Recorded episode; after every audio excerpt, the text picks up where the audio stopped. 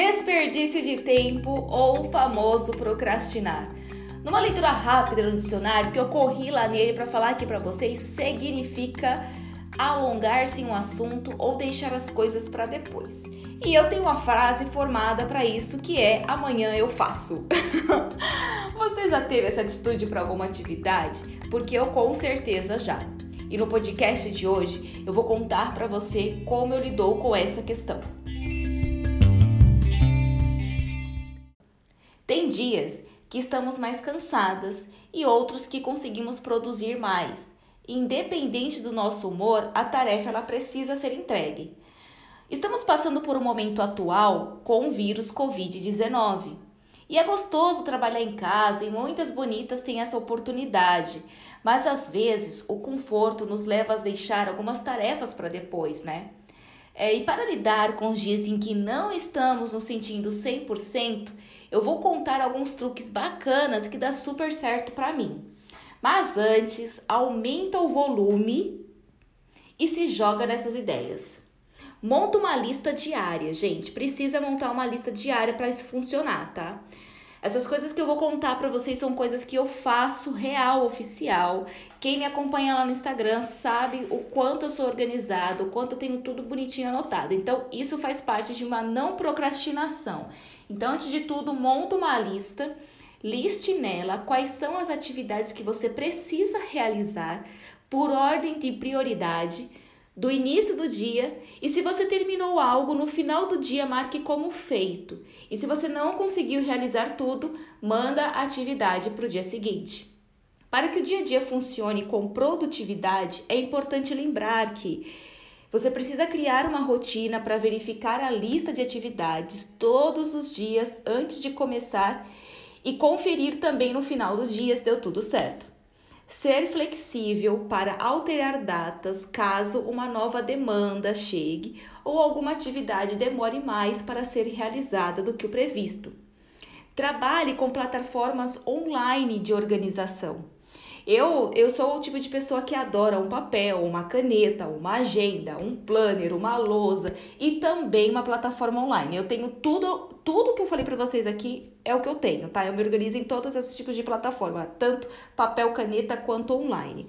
Então, mas se você não tem o hábito de escrever, não gosta de agenda, não gosta de planner, tem plataforma online, dá para fazer pelo celular. Dá uma gugada que você coloca lá plataformas online que te dão várias opções gratuitas. Faça pausas conscientes.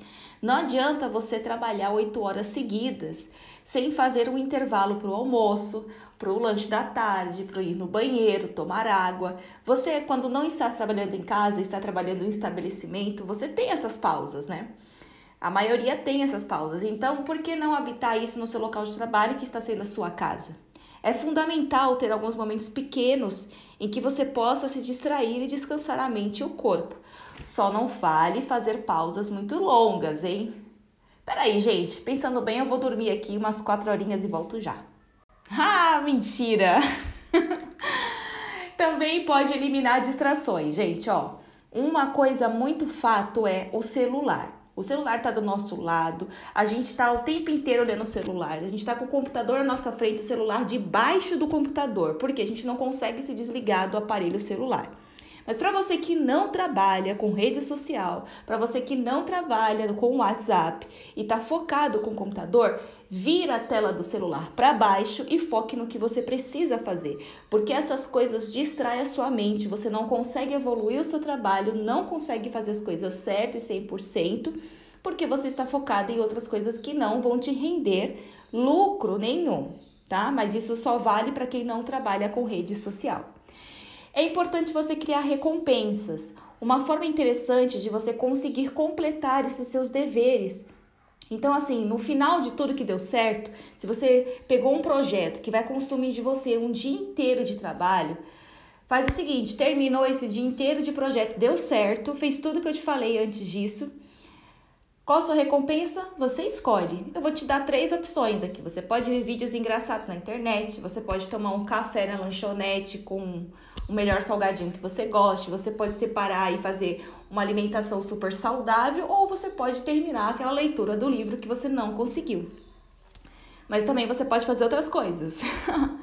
Mude de ambiente, gente. O local em que você está trabalhando, desenvolvendo o seu trabalho, seja o que for, na verdade, é importante que você esteja em um ambiente que você goste de estar. Eu sou o tipo de pessoa que não consigo desenvolver nada se eu não estiver num ambiente que me favoreça. Eu não posso pintar a parede, então eu posso mudar o móvel? Eu vou mudar o móvel, entendeu? É só um exemplo de como as coisas podem mudar para você usufruir melhor desse espaço e fazer com que esse espaço consiga te dar mais felicidade no trabalho, porque afinal de contas, quando a gente trabalha dentro de casa, a gente lidar com o mesmo ambiente todos os dias e às vezes é só a gente com a gente, né? Não tem mais ninguém para que a gente possa conversar e tudo mais. Então pega um ambiente, coloca uma planta, uma flor, pinta uma parede, faça qualquer coisa que você olhe aquilo e se sinta bem com aquilo. É importante fazer isso, eu acho importante. Bonitas, o que eu acabei de falar para vocês faz algum sentido? Gostou das dicas?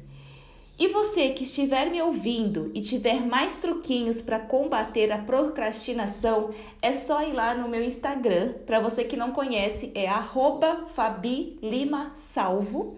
Você me encontra lá, me manda um direct, fala sobre o que você acha, ou então vai para o meu site que é www.coachfabianalima.com e eu vou estar disponibilizando desse mesmo assunto no blog e lá você comenta que os seus truquinhos, o que você faz aí de bom para combater essa procrastinação.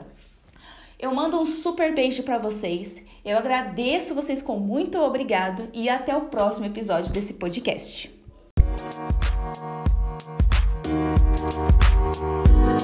Música